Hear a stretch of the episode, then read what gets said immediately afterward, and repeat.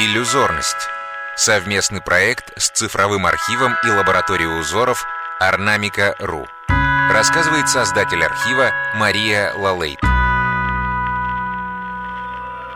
Орнамент 13348.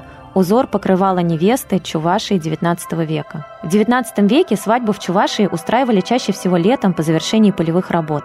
Сакральный атрибут одеяния невесты – большой свадебный платок покрывала – оно закрывало лицо невесты, окутывая фигуру с головы до ног. Это прямоугольное полотнище, сшитое из тонкого белого холста с вышивкой в виде сложных двусторонних узоров.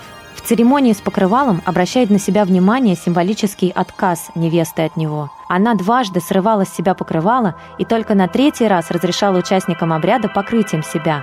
После этого молодую вводили в дом, и она, укрытая покрывалом в окружении своих подруг, начинала исполнять свадебные причеты, в которых оплакивала свою долю предстоящее расставание с родным домом, родителями, родственниками, подругами. По народным представлениям, обрядовое причитание на свадьбе гарантировало молодой счастливую жизнь в замужестве. Не случайно чувашская пословица гласит «Та, которая не плачет под покрывалом, наплачется потом под пологом». Плач очищал, способствовал обновлению, а значит переходу в другое состояние.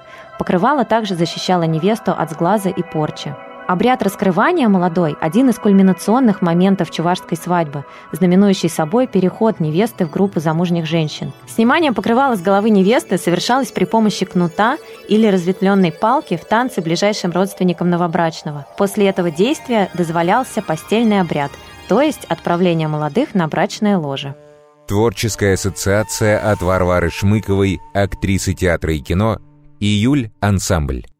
У меня очень часто в детстве перед глазами мелькали какие-то такие вот белые полотна. Я не понимала, что это такое. Не думаю, что это было именно вот полотно невесты. Но я смотрю вот на этот узор. Понятное дело, что это всего лишь фрагмент одного большого вот этого вот покрывала. Но конкретно здесь все указывает как-то внутрь. И центр — это как цветок жизни. И я понимаю, что женщина, она вот внутри себя носит ребенка, во-первых, и, во-вторых, является для мужа тоже какой-то, не знаю, видимо, его тылом. И вот интересно, как уходят наверх и влево вот эти продолжения узора, вот эти полоски, и ощущение, что это какое-то два пути для женщины. Это родить ребенка и вот быть женой, то есть материнство и замужество.